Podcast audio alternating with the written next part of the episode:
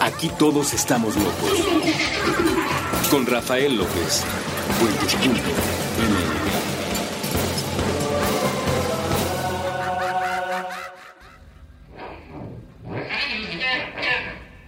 Bienvenidos a Supracortical, yo soy el doctor Rafa López, soy médico cirujano por la Universidad La Salle, soy psiquiatra por la UNAM y consultor y comunicador en semiología de la vida cotidiana. El día de hoy con un programa que me parece sencillo, suave, especial, de alguna manera, porque quiero platicar con ustedes de lo que es llevar un diario y de, de dónde acá la importancia de llevar un diario, que es una de las muchas opciones que tienes para conocerte a ti mismo. Eh, un par de personas por ahí me dijeron, oye, ¿por qué no haces un podcast sobre conocerse a uno mismo? Y digo yo, no solo hago un podcast, llevo más de 100 episodios haciendo un podcast de cómo conocerse a sí mismo y una de las maneras para hacerlo es llevar un diario. Los, los papás suelen preguntarme con frecuencia cómo educar con respeto y amor cómo enseñar a los niños a manejar sus emociones, cómo ayudarlos a crecer, ser autónomos, maduros, independientes. Y esto es una de las muchas piezas. A veces perdemos la visión del bosque por estar viendo el árbol, ¿no? Y de repente eh, no nos damos cuenta de que justamente este trabajo que hemos hecho a lo largo de más de 100 episodios de supracortical van todos de eso. Cualquiera de los episodios prácticamente lo puedes utilizar para conocerte a ti mismo. Cualquiera de los episodios lo puedes utilizar para educar con respeto y amor. Cualquiera de los episodios lo puedes utilizar para liberarte de una relación codependiente, de una relación violenta. Cualquiera de los episodios lo puedes utilizar para el desarrollo de tu vocación. Es decir, una persona que lleva un diario va a encontrar más fácilmente su vocación que una que no. Una persona que lleva un diario va a saber educar más fácilmente con respeto y amor que una que no. Una persona que lleva un diario va a poder liberarse más fácilmente de una relación tóxica que una que no.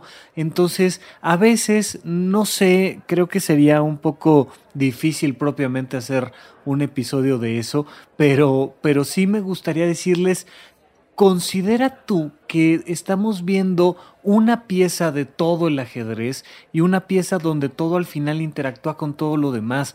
Nos estamos hablando de estrés postraumático, pero al mismo tiempo estamos hablando de educación, pero al mismo tiempo estamos hablando de vocación, pero al mismo tiempo estamos hablando de matrimonio. Siempre estamos hablando un poco de todo porque el elemento principal aquí eres tú que formas una vida mucho más compleja que lo que podría ser, ¿no? Esta, esta idea de conocerse uno mismo y como, como en Kung Fu Panda salía este pergamino que te permite conocerte a ti, que no es más que un espejo, no hay un ¿qué es conocerme a mí?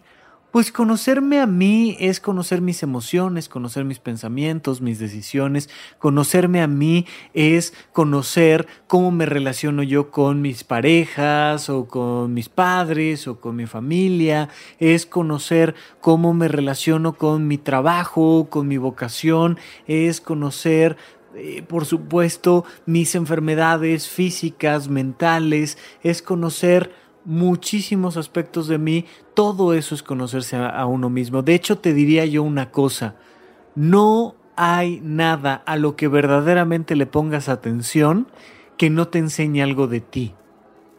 Si tú le pones verdadera atención a una roca y te vuelves un geólogo, vas a descubrir que eres un geólogo. Si tú eh, le pones toda tu atención a la economía, vas a descubrir que eres un economista. Si tú le pones atención al mundo, te vas a conocer a ti. Y si te pones atención a ti, vas a conocer el mundo. Esa, por supuesto, no es una frase mía, esa es una frase antiquísima que viene eh, en algunas historias de la Grecia antigua. Pero, ¿quieres conocerte a ti? Conoce el mundo. ¿Quieres conocer el mundo? Conócete a ti, porque todo el universo desde esta perspectiva, más allá de lo filosófico, en lo real, en lo concreto, todo el universo habita en ti, porque cuando conoces las estrellas, conoces de qué estás hecho tú, porque cuando conoces la economía, conoces tu escala de valores, porque cuando te conoces a ti, estás conociendo el mundo a cada paso. Entonces, bueno, esto es muy importante que lo podamos platicar y una piececita más de la que quiero hablar con ustedes es lleva un diario. Por supuesto, hoy en día hay muchas opciones de diarios electrónicos. Yo he utilizado un par. Eh, por supuesto que puedes llevar un diario que compres en alguna librería, un diario bonito que te guste, que sea un, un artículo especial, un objeto importante. Por supuesto que en medida de lo necesario, pues a lo mejor puede ser simplemente un cuadernillo, escribe, ahora que todos este, están regresando a clases, te puedes encontrar un cuadernillo por cinco pesos seguramente, no, no sé, se nota, ¿no? Que no tengo hijos. no tengo idea de cuánto cueste uno de esos cuadernillos forma italiana eh, baratos para, para cualquier chico que va a la escuela, pero por algunos pesos te puedes encontrar un cuadernillo. Me da igual. Un poquito sí te recomendaría que fuera un objeto físico y no un objeto virtual. Pero válgame, eh, al final de cuentas, si es un software o si es un cuaderno o si es lo que sea, está bien, se vale, pero trata de llevar un diario. Ahora, un diario no es una bitácora y esto quiero que quede muy, muy claro. Un diario es un proceso para conocer tus emociones, tus pensamientos y tus acciones. De hecho, te diría yo, si puedes separarlo así, cuando tú estás escribiendo algo en tu diario, valdría la pena que de principio y por estructura pongas primero los pensamientos, luego las emociones y luego las decisiones. Tendrías tres párrafos en cada hoja de alguna manera para poner ahí los eventos importantes en tu vida todos los eventos importantes en tu vida son dignos de ser analizados. Por supuesto que puedes analizarlos simple y llanamente pensando en ellos. Oye, ¿qué fue lo último que fue un evento importante para ti este mes? Estamos por, por terminar un mes más de este año y entonces te pregunto, este mes, ¿cuáles fueron las cosas relevantes? Y tú me podrás decir, pues esto, aquello, este, tuve un acercamiento con mi pareja, pero tuve una discusión en mi trabajo, pero tuve una angustia económica, pero además se me cayó una muela, pero, ok, perfecto. ¿Son los eventos importantes de tu día a día? Sí, los puedes solo reflexionar. Pero si solo los reflexionas, te quedas en un nivel muy básico de atención. Aquí el elemento importante es la capacidad para ponerte atención. Va a ser una reflexión que probablemente se te pase muy fácilmente. ¿Cómo la podemos afianzar un poquito más esa reflexión? Cuando la platicas con alguien. Cuando se la cuentas a alguien, de repente dices, oye, hasta ahorita que te lo estoy contando, no me había dado cuenta de lo enojado que estoy hasta ahorita que te lo estoy contando no me había dado cuenta de lo contento que estoy o de qué, tanto gusto me da pensar en que voy a, ir, voy a ganarme esa beca, qué, qué, tan ilusionado estoy de pensar que me voy a ir a otro país o qué tan, tan contento estoy de haberme acercado a mi pareja o qué tan molesto estoy con mi jefe o yo qué sé, lo platicas con alguien más y entonces aunque el otro esté así como mueble escuchándote nada más, tú te escuchas a ti y la, cantidad de atención que pones es mucho mayor y la reflexión que haces es mucho mayor que si solo lo piensas en voz baja, que si solo simplemente en tu cabeza escuchas esa voz silenciosa que retumba en la bóveda craneal de decir, oye, estoy muy enojado. De repente cuando lo dices verbalmente, te das cuenta de que estabas mucho más enojado de lo que pensabas. Bueno, pero le puedes poner todavía más atención si haces un ejercicio de escritura y lo redactas con palabras escritas con una pluma o con un lápiz. Parece una tontería, no lo es, pero no es lo mismo para nada pensar que escribir. Cuando tú lo escribes, necesitas darle una estructura distinta. Les recomiendo muchísimo, acuérdense que entre los archivos que pueden encontrar de puentes.me, te vas a encontrar con un programa que hacía en Puentes el buen Lalo Limón sobre eh, literatura. Bueno, Lalo Limón, entre otras cosas, se ha dedicado a dar eh, talleres personalizados, otros grupales de escritura. Y quizá el más famoso que tiene es el de la autobiografía novelada. Tu vida es una novela, ahora hay que saber escribirla. Porque tú tienes el material enfrente de ti, pero no es lo mismo saber escribir una novela no es lo mismo saber escribir una novela y saber escribir una, biografía y no es lo mismo aprender a escribir una autobiografía novelada. Porque cuando le das esa estructura literaria a un texto, tú tienes que enfatizar procesos emocionales, tú tienes que enfatizar tomas de decisiones y la vida se vuelve distinta un diario, de alguna manera, es una autobiografía novelada, pero también es una radiografía de ti mismo, pero también es una manera de acercarte a tus pensamientos y también es una manera de editar tus pensamientos. Esto es crucial que lo podamos comprender. Cuando tú escribes, necesitas hacerlo diferente de cuando hablas. Cuando te citas con un amigo para platicar un café, tomarte una cerveza, este, ir a convivir, tú hablas de cierta manera. Cuando tú escuchas un podcast, eh, yo hago cambios de voz, cambios de la voz narrativa y tú pues simplemente estás escuchando que estoy platicando contigo. A lo mejor en un momento estoy hablando directamente contigo y dos segundos después ya estoy hablándole a todos los escuchas de supracortical que les agradezco muchísimo estarme escuchando, etcétera, etcétera. Pero va haciendo un cambio que en voz se escucha bien. Pero cuando lo escribes en palabras, requiere de una estructura mayor. Si no, te das cuenta de que el texto es feo, es árido, eh, no dice nada, no concreta. había esta historia padrísima de James Joyce que después de mucho trabajar sale a dar una entrevista y le dicen, maestro, lleva todo el día trabajando. Dice, sí, todo el día trabajando. ¿Qué hizo el día de hoy? Y dice, logré una frase limpia. O sea, hice un renglón, escribí un renglón, pero es un renglón limpio que lleva toda una estructura narrativa. Vamos a platicar de esto un poquito más ahorita que regresemos de un corte aquí en Supracortical.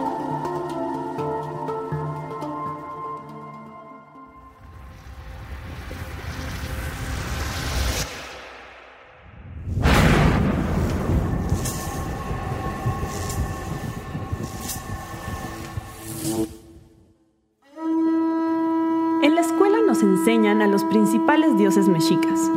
Tienes a Huitzilopochtli, el dios supremo, protector y patrono de los aztecas. Está también Quetzalcoatl, la serpiente emplumada. Y cómo olvidar a Tlaloc, dios de la fertilidad, la lluvia y recientemente el tráfico. Pero nunca nos enseñan que los mexicas tenían una deidad de la pura gozadera, del placer y el éxtasis. A mediados del siglo pasado, una estatua prehispánica fue extraída de Tlalmanalco, un pueblo a las faldas del Popocatépetl. Se trataba de un pequeño hombre sentado con las piernas cruzadas sobre una especie de pedestal, con la cabeza inclinada hacia arriba, la boca abierta y los brazos medio extendidos a la altura del pecho. Sobre su cuerpo notaron distintas flores talladas. La escultura es la representación del dios mexica Xochipilli también conocido como el dios o príncipe de las flores. Actualmente se encuentra en el Museo Nacional de Antropología y de acuerdo con sus registros, Xochipilli era considerado el dios de la nobleza, patrono de la música, la cosecha y los placeres. Su cuerpo está adornado con flores que poseen propiedades psicotrópicas. O sea, está tapizado de drogas. En términos coloquiales, Xochipilli es el dios de la gozadera, el Dios que no nos enseñan en la escuela. A pesar de ser tan desconocido, Xochipilli solía aparecer en el billete de 100 pesos. Atrás de Nezahualcóyotl y su canto del censontle estaba la estatua de Xochipilli. Después del descubrimiento de la estatua, muchos investigadores se dieron a la tarea de identificar las flores que cubren el cuerpo de Xochipilli. Además del tabaco, encontraron la planta de donde proviene la semilla loliuki, también conocidas como semillas de la Virgen, uno de los principales alucinógenos sagrados de chinatecos, mixtecas, mazatecos y zapotecas. Una versión orgánica natural prehispánica del LSD. Uno de los investigadores interesados en Xochipilli fue Gordon Wasson, quien afirma que la estatua no es solamente la representación de las plantas psicotrópicas, sino que el dios en sí fue representado bajo la influencia de las drogas. Wasson afirma que la estatua lleva una máscara que representa la enajenación del personaje, la ebriedad sagrada. Dentro de esta reinterpretación de Xochipilli, Wasson dice que la esencia de la estatua es el éxtasis. Para quienes han probado los hongos alucinógenos o las semillas de la Virgen, no exige un gran esfuerzo imaginar el estado espiritual de la persona representada por la figura. El artista que talló la estatua de Xochipilli estaba brindándonos la realidad transfigurada. Estaba mostrándonos lo que el indígena sentía estar viviendo. Estaba ofreciéndonos al éxtasis hecho piedra. Pero parece que el éxtasis que representa Xochipilli no viene solamente de las drogas, también viene del placer carnal. Hay quienes afirman que además de ser el patrono de las flores, Xochipilli también era el patrono de los homosexuales y prostitutos dentro de la cultura mexica. Esta práctica, presuntamente heredada de la cultura tolteca, aparece en los registros de los españoles en la conquista. Existen testimonios contradictorios en torno al tema, pero se dice que la homosexualidad era una práctica común en las culturas prehispánicas. Hernán Cortés escribió, Hemos sabido y sido informados de cierto que todos son sodomitas y usan aquel abominable pecado. También lo menciona Bernal Díaz del Castillo en Historia verdadera de la Nueva España. No tenían mujeres, mas tenían el maldito oficio de sodomías. Xochipili viene del náhuatl Xochitl, que significa flor, y pili, que se refiere a niño o infante de alta cuna. De ahí la traducción, príncipe de las flores. Por otro lado, existen registros de la palabra Xochihua, que se traduce como homosexual o pervertido, pero que literalmente significa el que porta la flor. Conocer la realidad de Xochipilli y su relación con las drogas y la homosexualidad es difícil, puesto que muchos testimonios se encuentran incompletos o fueron censurados por religiosos españoles. ¿Será esta la razón por la que no sabemos mucho de nuestro Dios de la gozadera? Bueno, ahora que lo conoces, te invitamos a nuestro martes de adoración a Xochipilli, visitándolo en el Museo Nacional de Antropología. No se puede consumir ningún tipo de drogas dentro del museo, recomendamos llegar bien puestos. Para rayos. Destellos de energía no condensados en audio. Para rayos es una producción de puentes. Guión y locución Sofía Serrano. Diseño de audio Gonzalo Herrera. Voces adicionales Antón Goenechea y Andrés Vargas. Dirección Andrés Vargas.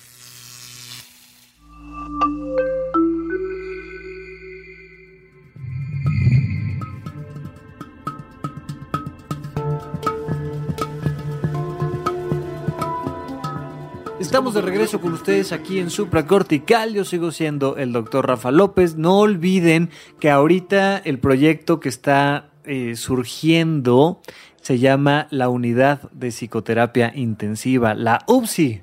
Me gustó el nombrecito cuando una amiga me dijo, oye, ¿por qué no le agregas esta parte de unidad a psicoterapia intensiva? Y entonces eh, suena, suena como a, ups, como a ni hablar. Así lo hicimos, así quedó, tuvimos nuestros errores y el primer upsi tuvo un primer upsi a, las, a los 10 minutos. Se nos fue ahí la conexión a internet. Yo pensé que de todas maneras la cosa esa iba a grabar el, resto del video y, y no, pues perdimos por ahí un poquito de contenido, pero mi plan es que todos los viernes, todos los viernes, todos los viernes tengamos video en vivo ¿Para qué? Para que las personas que tienen sugerencias sobre algún tema, pero les surge que yo platique sobre X o Y situación, lo podamos hacer eh, directamente en vivo, que tomemos dos, tres o cuatro temas y los pueda platicar ahí con ustedes con las personas que se conectaron. Se conectaron algunas cuantas personas, les agradezco mucho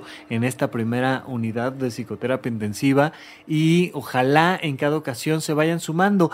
Muchas veces no podrás hacerlo, muchas veces no podrás conectarte en vivo, pero queda ahí grabado en mi canal de YouTube. Tú pones en YouTube doctor este, Rafa López, psiquiatra, y te va a aparecer fácilmente el canal. Yo supongo que si pones unidad de psicoterapia intensiva, pues también debe de aparecer más o menos fácil. Y si no, en mis redes sociales, en arroba Rafa Rufus, en Twitter, pueden encontrar la liga. Eh, no me gusta usar Facebook, pero si ustedes encuentran el Facebook, ahí también va a estar compartido el video de YouTube para que si no pudiste participar en vivo, lo escuches el día que tú quieras, en el momento que tú quieras. Es un video largo, sí. Eh, en general, el público de supracortical se distingue por la gran capacidad de poner atención durante más de 2 minutos 30 segundos. Son personas que tienen la capacidad y además el gusto de buscar información, de conocerse a sí mismo y entonces los videos van a ser largos. No voy a hacer videos de YouTube de 5 minutos nada más para que lleguemos a millones de personas, no me interesa, me interesa poder platicar contigo que quieres profundizar un poquito en ciertos temas. Entonces, en este primer video de la unidad de psicoterapia intensiva platicamos mucho de las quejas y la gente tóxica. Al principio hablamos también un poquito de cómo dar noticias difíciles a los niños. Son dos videos, hice cuando recuperamos la señal de internet, hice este segundo video y bueno, el segundo es más largo, dura cuarenta y tantos minutos, el primero dura diez minutos, pero ahí con la información que ustedes están pidiendo te conectas en vivo a la unidad de psicoterapia intensiva y haces una pregunta sobre un tema más o menos concreto, más o menos abstracto, no importa, y de ahí me arranco yo para platicar de algo que tú quieres saber sin que te tengas que esperar a hacerme una recomendación, a que dentro de tres o cuatro o seis semanas ese tema lo pueda ya tocar en supracortical y este, pero si así lo quieres hacer, si para ti quieres como contarme más detalles y de alguna manera eh, profundizar un poquito más en cierto tema, pues me puedes escribir a través de contacto arroba rafalopez.net y lo agregamos a la lista de supracortical y en cuanto sea posible lo platicamos. Muy bien, bueno, pues ya no me extiendo más con esta situación, nada más eh, hacerles esa atenta invitación y por lo pronto seguimos platicando de esta posibilidad de llevar un diario. Sí, sí hay que saber escribir y sí, sí es complicado. Es decir, no puedes agarrar tú este cuadernillo, escribe de forma italiana que estábamos platicando hace ratito, y escribir un diario y a la primera que te salga todo bien, perfecto, no. Pero ojo aquí, el objetivo es aprender a manejar tus emociones.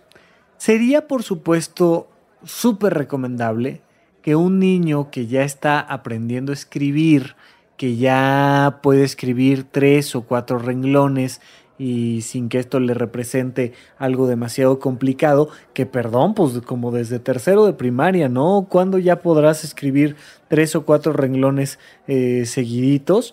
Ya podrías empezar a enseñarle a tus hijos a conocer sus emociones. Entonces, les pides, te sientas a hacer tarea con ellos, yo sé que los papás tienen todo el tiempo del mundo y toda la disposición del mundo para hacer tarea con los niños, entonces pues agreguemos una tarea más. Te sientas con ellos porque tú quieres enseñarles a manejar sus emociones una vez a la semana, una vez cada tres días. Acuérdate que a los niños les es muy difícil eh, tener una visión a largo plazo, tanto hacia el futuro como hacia el pasado. Entonces, si tú le dices a un niño, oye, ¿cuáles fueron las experiencias más intensas de este año para ti? Le va a costar mucho más trabajo que si le dices, ¿cuáles fueron las experiencias más intensas de esta semana? Si el niño tiene menos de 12 años, yo te recomendaría que fuera algo de no más allá de tres días Si el niño tiene entre 12 años y 15 años, ya te diría yo una semana, máximo 15 días. Y si ya tiene más de 15 años, entonces ya podemos hablar de un mes a tres meses, a seis meses o incluso, pues si ya estás hablando de un chico de 16, 17 años, ya podemos hablar de un año. Si ya es un adulto, si ya es una persona que supera los 18, sobre todo si supera los 21, ya tendríamos que estar hablando de los últimos 2, 3 años, 5 años. Y si ya estamos hablando con una persona de más de 30, 40 años, ya tenemos que hablar de décadas. O sea, ya tenemos que hablar de lo que sucedió en las últimas décadas, de lo que va a pasar en las próximas décadas. Y si ya tienes más de 80 años, pues entonces eh, ya puedes ver toda tu vida como un plumazo y resumirla como el gran James Joyce con una sola frase perfectamente armada, perfectamente rítmica y que te enseñe mucho sobre ti. Para que al final, pues, ¿qué nos queda al final? Pues escribir nuestro epitafio, ¿no? Que, que sea lo último que pones ahí en la tumba, en una bonita frase de aquí estuvo Rafa Rufus, el no, sé, cualquier cosa. Ya lo pensaré ahora que tenga yo 80 años. Pero bueno, sí hay que escribir, sí. Es una manera de empezar a enseñarle a contactar con sus emociones a los niños y lo mismo que voy a decir ahorita aplica para los adultos que quieren empezar a escribir un diario. Punto número uno, ¿qué experiencia quieres redactar? Escribir un diario no es una bitácora, lo, decía yo en el bloque anterior, y por tanto no se trata de poner, querido diario, hoy desayuné este huevo con jamón y luego me fui a... No. Pero sí puedes tú hablar de las experiencias más importantes. La última vez que usé Facebook, yo supongo que sigue sucediendo, eh, Facebook te recordaba, oye, hace tres años publicaste esta foto, oye, hace un año publicaste esto, oye, llevas tanto tiempo conociendo a tal persona. Si a ti te gusta usar Facebook, es un buen pretexto para identificar esas publicaciones que fueron importantes. Oye, me acuerdo que viajé al extranjero y que fue la primera vez que viajé al extranjero y tomé muchas fotos y comí cosas padrísimas. Ok, ¿qué experiencia emocional?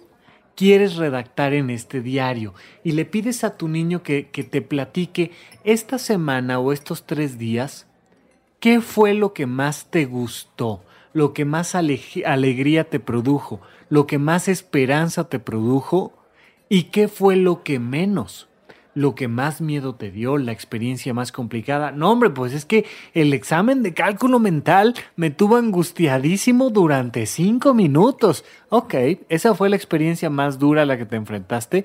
Perfecto, vamos a platicar de ella con el diario. Y entonces si le pones ahí, querido diario, dos puntos.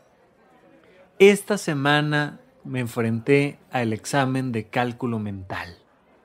Ok, Pones la experiencia concreta hasta arriba. Viajé al extranjero por primera vez.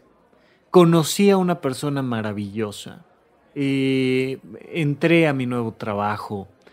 Por supuesto, puedes poner una experiencia negativa como eh, descubrí una infidelidad, eh, me, diagnosticaron una enfermedad complicada y, cualquier cosa, pero pones primero el evento, el evento muy en concreto. Eh, y, de suyo casi siempre cuando pones el evento ya sabemos si las emociones van hacia lo positivo o hacia lo negativo. Me entregaron en la agencia mi carro nuevo. Este, me, me robaron los espejos de mi carro favorito con el que llevo 20 años, ¿no? Yo qué sé. Pones la experiencia concretita y luego te vas a qué pensaste. ¿A qué pensé de mí? A qué pensé del otro, a qué pensé de las circunstancias. Querido diario, eh, tenemos nuevo presidente. y ya de ahí lo que hayas pensado, pienso que esto eh, va a dar la oportunidad de un México más unido, más justo. Pienso que es una idea terrible, me preocupa, eh, creo que la gente no se está dando cuenta en el riesgo en el que nos estamos metiendo. No me importa, no, no vamos a hablar aquí de política. Tienes todo el derecho de pensar que estamos frente a una gran oportunidad o de pensar que puede venir algo terrible. Oye, este, fíjate que cuando me iban a hacer el examen de cálculo mental, pensaba que iba a reprobar. Estaba yo muy seguro que iba a reprobar porque yo soy muy malo, yo pienso que soy muy malo en cálculo mental y, y además pienso que soy muy malo en matemáticas en concreto y primero pones lo que piensas me dieron este nuevo trabajo y pienso que es un excelente trabajo, que es una gran empresa. Me dieron este trabajo y pienso que lo estoy aceptando pues por el dinero, pero que en realidad no es lo que quiero hacer en la vida y pones lo que piensas. Y luego pones lo que sientes. Hay muchísima gente que le digo yo aquí en el consultorio, cuando les estoy dando consulta, oye, ¿qué sientes de esta situación? Y me dicen, pues es que nos van a robar todo. Yo, ajá, sí, pero ¿qué sientes? Bueno, te digo que, que yo creo que me voy a casar en un año. Ajá, pero ¿qué sientes? Bueno, pues que, que a los 33 años de edad, pues eh, viajar al extranjero es peligroso. Y jamás me pueden decir qué sienten porque no están acostumbrados a utilizar palabras emocionales. Haz el ejercicio. ¿Cuántas emociones conoces? Te juro que no vas a llegar a 15.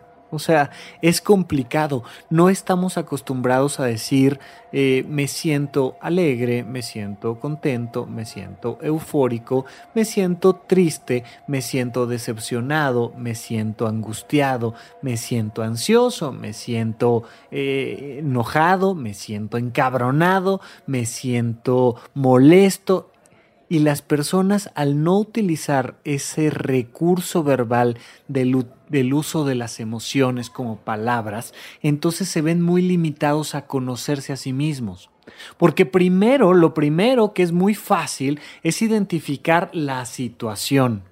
Después ya requiere de un poquito más de expertise hablar del pensamiento, de lo que estás pensando ante la situación.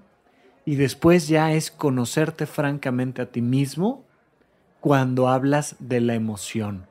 ¿Cómo me siento con mi pareja? ¿Cómo me siento en mi trabajo? ¿Cómo me siento con el cálculo mental? ¿Cómo me siento con mi papá que este, me regañó porque, porque a pesar de que yo pensaba que iba a reprobar, eh, saqué 8 y resulta que mi papá me regañó por haber sacado 8 y no 9 o 10. Y entonces, ¿cómo me siento con mi papá? Son cosas que hasta que no las escribes, no te das cuenta al 100% de quién eres y de cómo te estás relacionando con el mundo.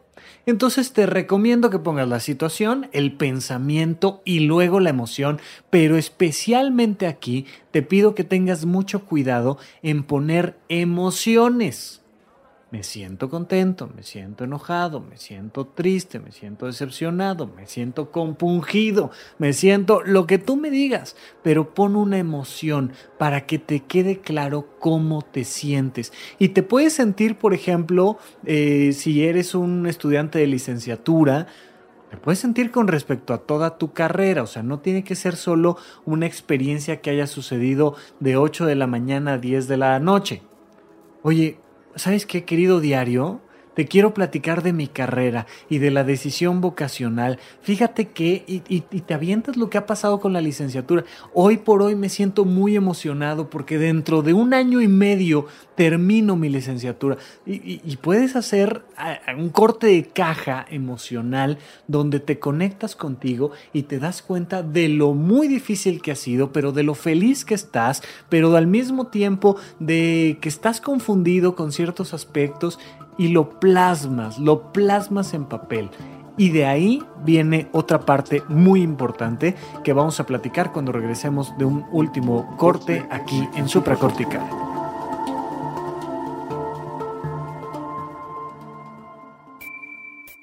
A los habitantes del multiverso que se encuentran en lugares distintos a la Tierra, necesitamos de ustedes.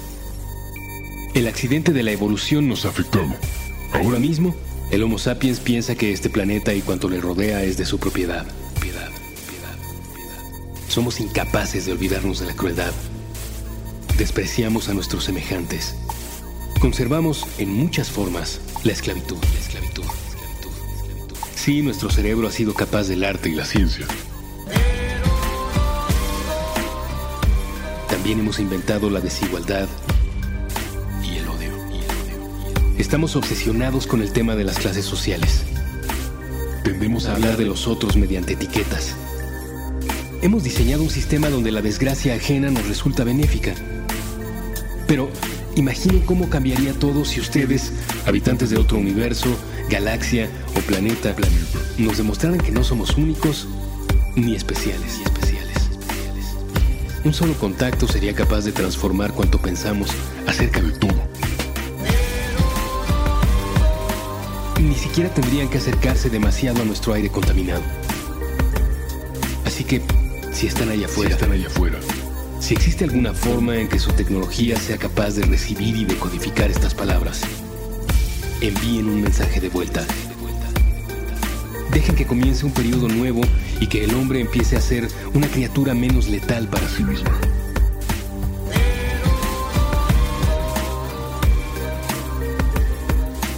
Es importante, importante y es urgente. Un mensaje de puentes.ml para la vida más allá de la Tierra.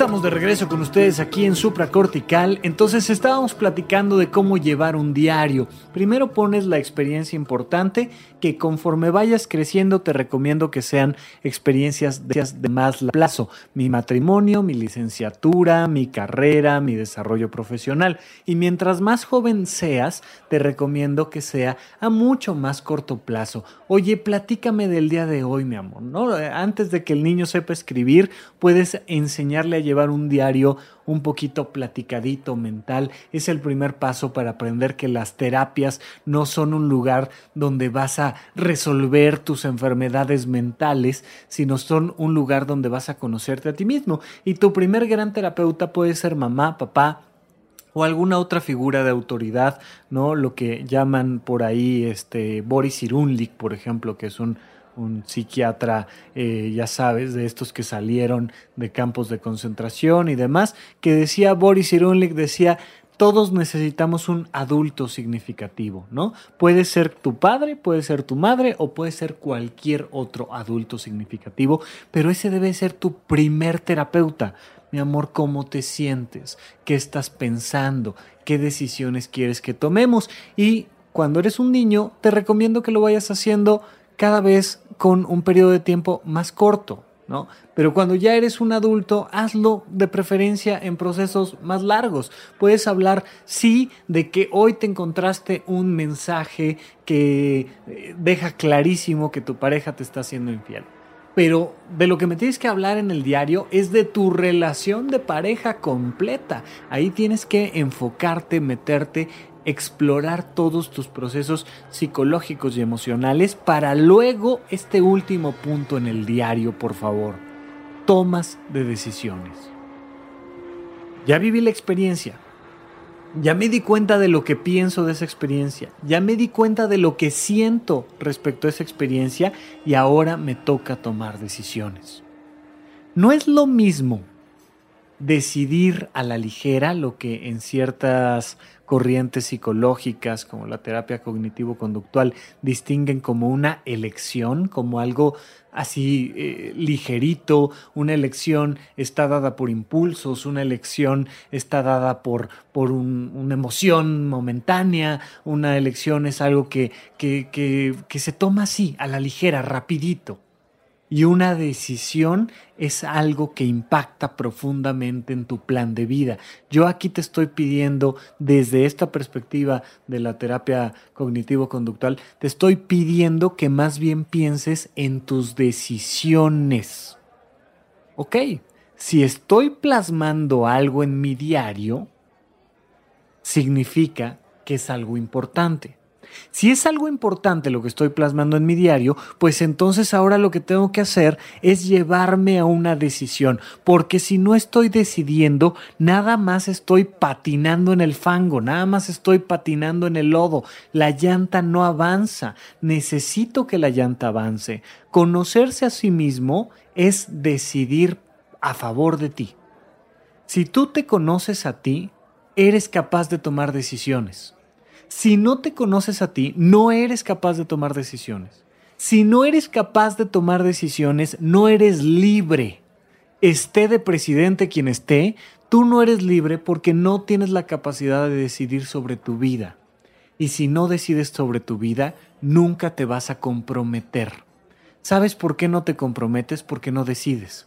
¿Sabes por qué no decides? Porque no te conoces emocionalmente y psicológicamente. ¿Sabes por qué no te conoces? Entre otras cosas, porque no te escribes o no te platicas con alguien más o no te platicas contigo mismo. Y entonces vamos hasta atrás. Empiezas a pensar primero tú contigo, cómo estás ante estas situaciones y qué decisiones tienes que tomar. Lo puedes platicar con un gran amigo, con un terapeuta. Lo puedes de preferencia para el día de hoy. Mi recomendación es escríbelo y termina al final con estas decisiones que no son otra cosa que compromisos. La semana pasada estábamos hablando de la importancia de los compromisos y hoy te estoy dando un manual para que para que cumplas tus compromisos, o sea, pero acuérdate que todo lo que decidas debe de llevar un cuándo, un cómo, un para qué. Si no lleva claro ese cómo, cuándo y para qué, no es un compromiso. El qué, por supuesto que el qué es el compromiso fundamental, es qué quiero hacer, cuándo lo quiero hacer. Ese cuándo, por favor, no me lo sueltes nunca. ¿Para qué lo quiero hacer? ¿Cómo lo quiero hacer? Si no, no es un compromiso concreto, no es algo que te va a llevar a la transformación de tu vida y te vas a quedar patinando en el fango. Te puedes quedar muchísimas personas que se quedan deprimidas, se quedan deprimidas porque están patinando emocionalmente en el lodo. Están atoradas por una simple y sencilla razón que no se están preguntando, ok, ¿y ahora qué hago?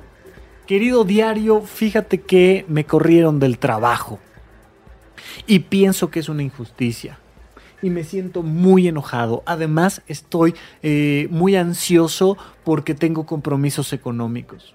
Y te quedas ahí escríbelo, escríbelo, escríbelo, háblalo con quien quieras, este, piénsalo una y otra vez, ya sabes, a las 2 de la mañana, que por algún motivo es a la hora a la que a la gente le gusta pensar en sus emociones, a las 2 de la mañana en vez de estar dormidos, en vez de hacerlo a las 10 de la mañana, no, a las 2 de la mañana están pensando, estoy preocupado, eh, estoy triste, estoy enojado, estoy este, expectante, ¿no? Y empiezas a patinar y a darle vuelta a esta porquería que no te sirve absolutamente de nada y muchísimas personas que no salen de su depresión no salen de, su depresión porque no, no dan este último paso que es toma decisiones.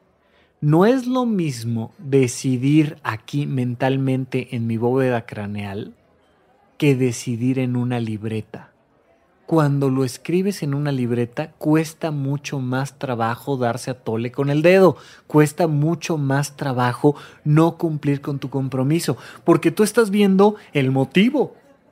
Nadie te está obligando. Estás tomando la decisión tú, pero escríbela.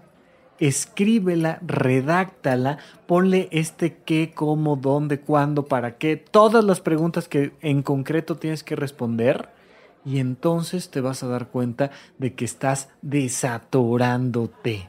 Es que me fueron infiel. Sí, sí te fueron infiel. Es que me corrieron del trabajo. Sí, te corrieron del trabajo. Es que me hicieron un diagnóstico. Sí, te hicieron un diagnóstico de lo que quieras. La gran pregunta es qué vas a hacer con eso. Porque la calidad de la vida no depende de lo que te sucede, sino de lo que haces con lo que te sucede. Ahí está la calidad de la vida. Y entonces tú puedes descubrirte, conocerte, guiarte, construirte, construir este proyecto de vida ¿Por qué? Simple y sencillamente porque tomaste una decisión, porque te comprometiste con algo. Entonces, por supuesto que esto aplica igualito para los niños. Oye, mi amor, platícame de tu examen de cálculo mental. Ay, pues fíjate que estaba muy angustiado porque creo yo que soy malo en matemáticas y entonces este, estaba yo preocupado, estaba eh, ansioso, estaba nervioso, como quiera que el niño lo pueda decir. Oye, y, este, y, luego ya que pasaste el examen, ¿qué sentiste? No, pues me sentí muy contento porque pensé que tuve suerte. Ay, cabrón, ¿te cae que pensaste que tuviste suerte? Sí. Oye, ¿y qué tendrías que hacer para tener más suerte la próxima vez? Ah, pues practicar más. Ay, ¿quieres practicar más tu cálculo mental? Sí, sí quiero practicar más mi cálculo mental. Ok, ¿qué te parece si bajamos este jueguito donde te ponen a hacer cálculos mentales? Oye, ¿qué te parece si lo practicamos tú y yo? Oye, ¿qué te parece si hacemos un concurso? Tú me haces unas operaciones a mí, yo a ti, y tomamos esas decisiones. Oye, me gusta, pero mejor vamos a tomar esta decisión. Y el niño te ayuda a tomar la decisión con sus pequeños este, 10 años o los que tenga, o 8 años o 6 años, te vas a dar cuenta de que él va a tomar sus decisiones y que probablemente le va a ser mucho más fácil que a un adulto asumir sus compromisos, porque lo tiene claro, porque entiende fácilmente el beneficio, pero requiere de que él haga este proceso de descubrir cómo se siente pasar un examen. Oye, ¿qué te gustó más? ¿Pasar el examen o estar angustiado por No, pues pasarlo. Ah, ok. ¿Y qué podemos hacer para que los pases todos? Y entonces le vas preguntando cosas que van terminando en fácilmente un compromiso sin que el niño diga, ay, es que los compromisos. No, simplemente es, oye, ¿y por qué vas a estudiar? Pues porque emocionalmente ya me di cuenta que se siente más padre llegar preparado a un examen que no. Pero como no conocemos nuestras emociones, caemos en estos procesos de inmadurez tremendamente. Entonces, lo puedes aplicar con tus hijos, lo puedes aplicar tú contigo, lo puedes aplicar a un grupo, lo puedes aplicar a un individuo, pero escribir es súper importante. Si puedes, de verdad te lo súper recomiendo, toma algún taller con alguna persona de cómo escribir, porque escribir no es igual que hablar. Escribir es algo que, entre otras cosas, requiere un punto muy importante, que es con lo que quiero cerrar ahora, que es editar un texto. No hay prácticamente ningún escritor que escriba tres cuartillas o diez cuartillas, mucho menos cien cuartillas, sin tener que regresar al texto y editarlo.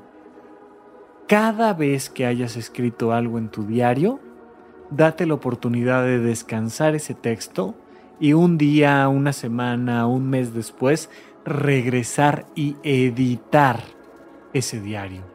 Decir, a ver, a ver, ¿qué escribí aquí? Que sentí esto, espérame, pero ya me di cuenta de que no es exactamente lo que sentí. Oye, a ver, espérame, puse que esta fue la situación grave, pero no, en realidad fue esta otra oye, ya me di cuenta que esta coma le cambia completamente el sentido a la oración. Acuérdate lo que decía Cortázar, ¿no? Esta coma, este signo, la coma, la puerta giratoria del pensamiento, porque cambia por completo dependiendo de si pones un punto o pones una coma o pones alguna cosa ahí en la manera en la que redactas. Es muy importante escribir ¿Quieres ser una persona más inteligente? ¿Quieres conocerte mejor a ti mismo? ¿Quieres entender mejor el mundo? ¿Quieres sentirte con más seguridad?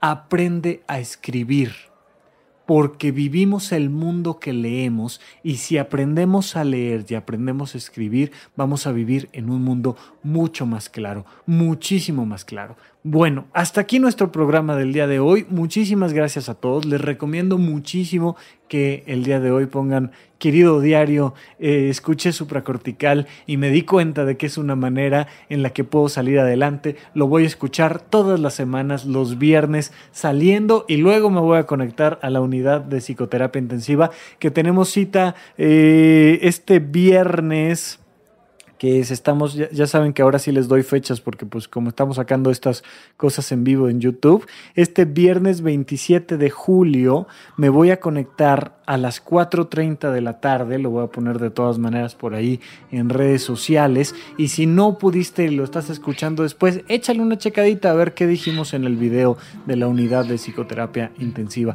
Muchísimas gracias a todos por escucharme, ojalá nos podamos ver este viernes a las 4.30 de la tarde, muchas gracias y hasta la próxima.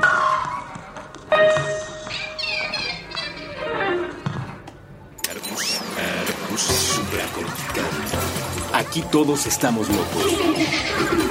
Con Rafael López. With